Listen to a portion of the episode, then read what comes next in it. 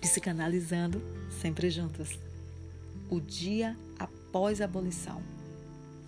No dia em que a Lei Áurea estava sendo aprovada, a expectativa popular nas ruas do Rio de Janeiro era gigantesca. E as pessoas reuniam-se ao redor do Senado e do Paço Imperial.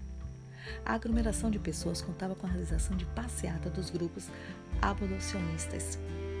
Após ser aprovada no Senado foi encaminhada para a assinatura da Princesa Isabel, que aconteceu no meio da tarde de 13 de maio de 1888.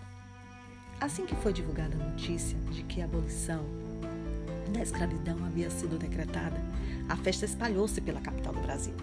A comemoração no Rio de Janeiro foi tão grande que se estendeu por sete dias. A comemoração na capital mobilizou milhares de pessoas e esse cenário repetiu-se em outras grandes cidades do Brasil, como foram os casos de Salvador, Recife. Nas duas cidades foram realizadas comemoração de ruas que contava com passeatas de associações abolicionistas, fogueteiros, desfile de banda e envolvimento de milhares de pessoas que festejavam por dias e dias. O relato em questão é de 1889 e demonstrava grande preocupação com o futuro dos filhos dos escravos, nascidos após a Lei do Ventre Livre de 1871, e com a falta de instruções dada a esses.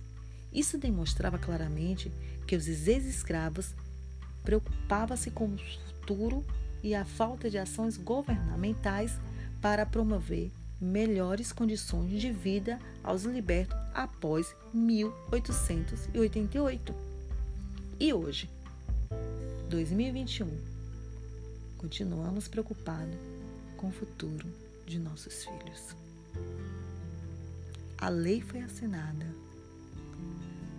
mas o racismo e o preconceito ainda nos preocupa quando geramos os nossos filhos quando eles nascem